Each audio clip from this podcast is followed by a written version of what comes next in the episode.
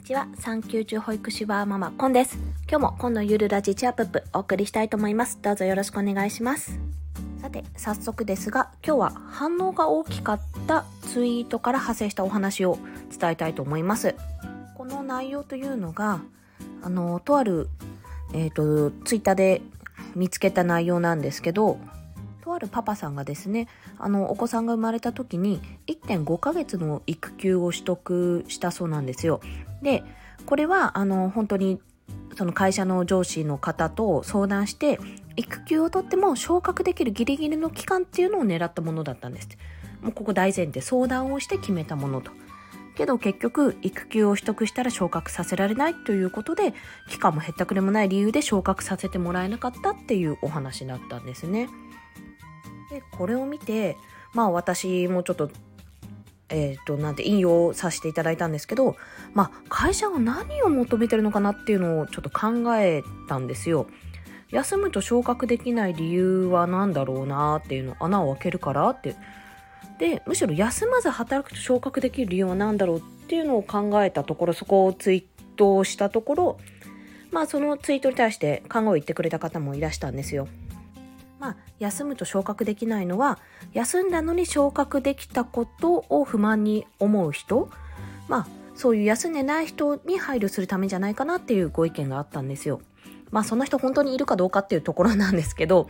でもあまあ確かにそこに配慮したっていうのは分からなくないなともそこで思ったんですねまあでもそもそもなんか昇格育休取得すると昇格でできないっていううんそっかなんかそうすると男性ってやっぱり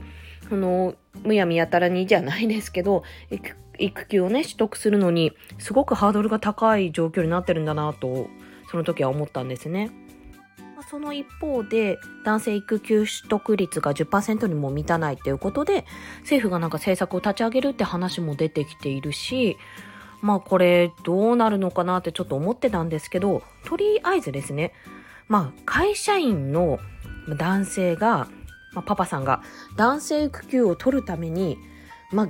今この状況でなんですけど、4つの覚悟が必要だなって私は考えたんですよ。なのでその4つの覚悟っていうのは今日お話ししたいと思います。まあ、先に申し上げると、1、会社と交渉する覚悟。2、転職する覚悟。3、給与が減る覚悟。4、24時間フルタイム勤務をする覚悟というところです。まあ、一つずつお話ししていきますね。まず、1の会社と交渉する覚悟。まあ、これは皆さんされてきたかどうかわからないんですけど、今まで会社ですね、会社と交渉ってしてきたことありましたか？正直私あんまり記憶にないんですね。ま、普通にあの言われた、言われた通りにやっているってわけじゃないんですけど、まあ、特に不満もなく働いていたってところがあるんですが、まあ、けれども、会社によっては男性が育休取るなんてと嫌な顔をするところもあるかと思うんですよね。まあ、大半は男性育休に関しては大半はそうだと思います。まあ、そんな会社に対していやいや時代遅れのこと言ってんじゃないよと声を上げても正直そんなの相手の怒りをただ買うだけですよね。それはね喧嘩売ってるのかって話になってしまいますね。なので自分の要望と会社の要望の妥協点を見つかる見つけるための交渉がここで必要になってくるわけですね。まあ様々な理由があると思うんですけど会社として大抵男性育休を嫌がる理由って人手が足りないとか抜けた穴を補充できないっていうところだと思うんですよ。でそこを解消するには、まあ、第一になるべく早く育休取得の意思を伝える。ま、これ上司直属の上司に言うのが一番かな最初にはいそういうふうに思います。でまあ、なぜなるべく早くっていうところなんですけど、まあ、早く言えば、まあ、期間がねそのそれまでの抜けるよってことが分かっていれば会社もその分対策が取れるじゃないですか当たり前のことなんですけど、まあ、そういうことも踏まえてなんですがさらに、まあ、その際にですね報告の際に自分が抜けた後でも過不足なく業務が回るように今のうちから後任への引き継ぎやアフターフォローの確約をするというところまで伝えるとベストかと思います。要はあのもう自分は抜けることを申し訳ないけど抜けることを前提でちょっと相談させてくださいと。育休を取得したいです。けど、まあ、会社がどうでもいいからそういうことをするわけではなく自分が抜けた穴を必ずフォローしますと。やりますと。今だから今言ったんですみたいな。もうさらに言うなればだからまるまるさんこの直属の上司さんに「すいませんあの先にあなたに相談させていただきました」って。あなただから言えたんですとかまで言えるとおおってちょっとなりそうじゃないですか？そこごめんなさい。ここのね言い回しはあの私がちょっとまだちゃんと勉強できてないんですけどもあのメンタリスト DAIGO さんの人を操る禁断の文章術っていう本があるんですけどもそれにすごくうまい言い方は書いてあります。ちょっとここもう一回勉強し直して今度ね改めて伝えられたらなと思います。まあ要は会社のことを考えてそこまでやりますよっていう意思を見せるとまあ会社側も考える余地が生まれてくるんじゃないかなと思いますまあもちろんですねあの熱い気持ちだけ伝えるんじゃなくてあのまあ引き継ぎだったら自分は業務をしながら引き継ぎをあの並行で同時進行で行うんであれば、ま、これだけの時間がかかると思いますとか自分が抜ける分例えば人の補充が必要かどうかとかそういったところまでお話はできると思うんですよね。そこまでするとなお分かりやすい。結局のところ会社はあのその人がまあパパさんがですね抜けることによってどういうふうになるのかっていうのを想像できればいいんですけどもまあ、想像できない人もいるじゃないですか上司の方とかもしかするとだから単純にマンパワーとして考えてるのかあなたという人間がやってきたことがどれだけの影響を及ぼしてるのかっていうのを自分で想定して伝えるとなおいいと思います。まあ、そこまで考えてくれてるんだなってもし私が会社の立場だったら思いますね。そこ。で、まあ、未だに育休を取るってことがまあ、休むんでしょっていうふうに思われてる人もいるかと思うので、さらにね、あの、育休を取得する理由ですね。そこを説明した上で話してみるといいのかなとも思います。女性が上司だったらすごく話しやすいんじゃないかな。気持ち分かってくれそうなんで。まあ、その辺はちょっと分かんないですけどね。すいません。では、二つ目に。二つ目は、転職する覚悟ですね。まあ、これは、1で述べた交渉が失敗した時だけではありません。状況としては。冒頭のツイートでもあったように、えー、育休を取ることでキャリアプランが大きく変化する可能性があるんですよね。昇格ができなくなったり、部署移動になって希望の仕事ができなかったり、まあ、なんなら後ろ指さされたりと、育休を取得することで受けるデメリットっていう方が大きくなることも、まあ、容易にね考えられるんですよ。まあ、そこで転職する覚悟っていうのも決めておくといいですね。こんな会社辞めた辞めたっていうより、あまあ、自分は育休をもっとこうしたいと。今の会社だとそれができないかもしれない。もしかすると。って考えた時に、まあ、さらなるステップアップの気持ちを持って考えていただきたいところです。もちろん、今の会社に残ることも選択肢のうちの一つです。転職という可能性も視野に入れて、育休を機に働き方を見直すことも、まあ、これはおいおい、まあ、後々必要になってくるかと思います。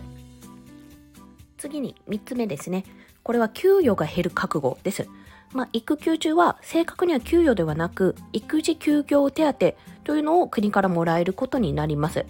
まあ、この手当は、育休取得後6ヶ月間180日なので6ヶ月間ですね、約。まあ、給与の67%。それ以降は50%支給されるですね。えー、それ以降で、まあ、終了するまでなんですけど、で、育休中にもし会社から賃金が支払われている場合、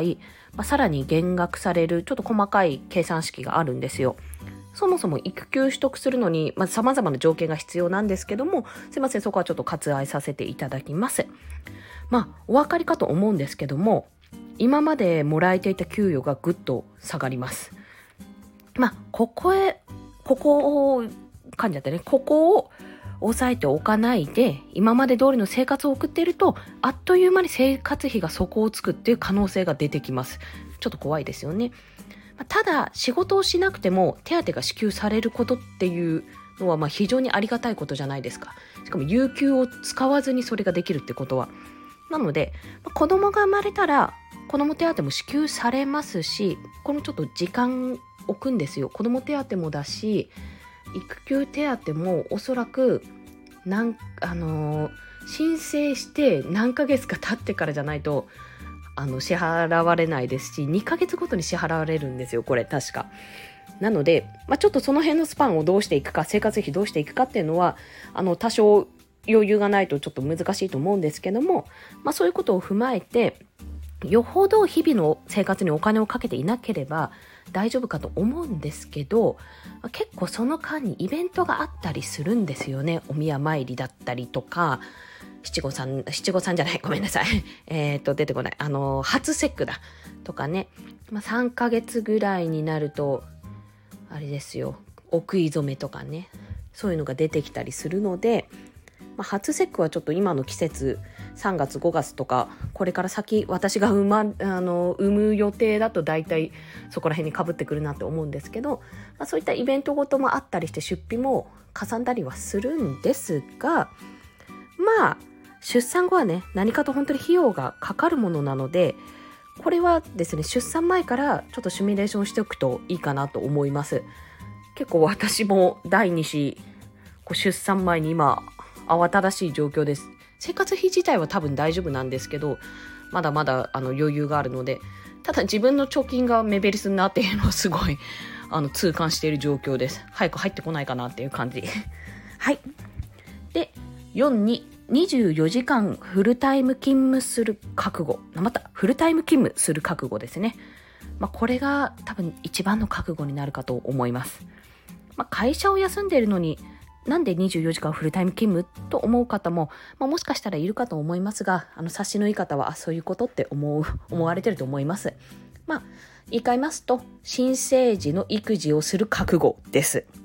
はい。わかることはわかる。わかりみですね。これは朝晩問わず2、3時間おきの授乳、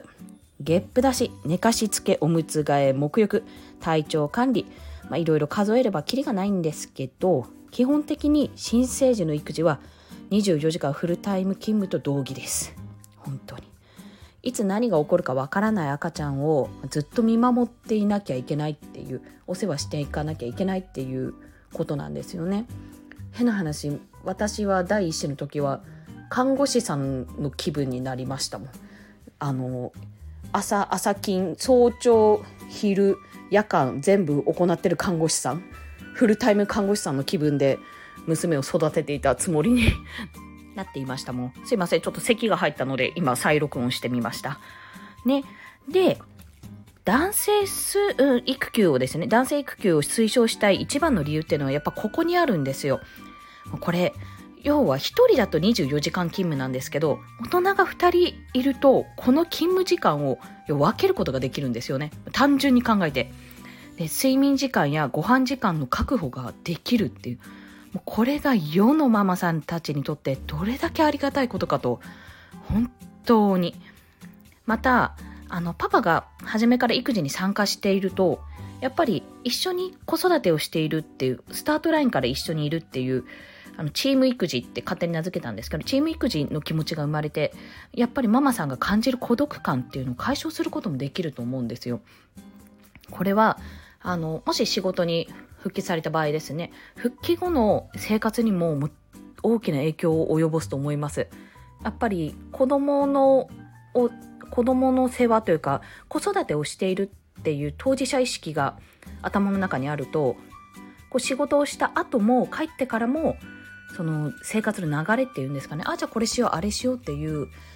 考回路につながると思うんですよね、ここ。ここはね、私はすごく大事なことだと思っております。あ、以上、4つの覚悟をお伝えしましたが、いかがでしたでしょうか？まあ、女性はね、あの、まだ育休が取りやすい環境にあると思うんですよ。男性に比べたら全然ね。でも男性ほどハードルは高くないと思いますし。まあ、しかしながら、まだまだ産休や育休取得の壁は大きな問題の一つですよね。やっぱり、まあ、嫌がられるっていうのもないのかな私の所属してる会社はやっぱりそういうところを推奨してる方なので逆に産休育休実績があるしでもそのなんで第一人者だったママさんと私仕事をご一緒させていただいた時あったんですけどやっぱり大変だったってことをお話しされていたのでやっぱりまだまだね浸透していないところは多いと思うんですよ。まあもちろん10年前とか20年前までは全然当たり前のことじゃなかったですからね、この辺は。でも、女性も男性も関係なく、仕事をしながら育児ができる環境、それを目指していくことが、やっぱ今の時代の課題の一つかなと思います。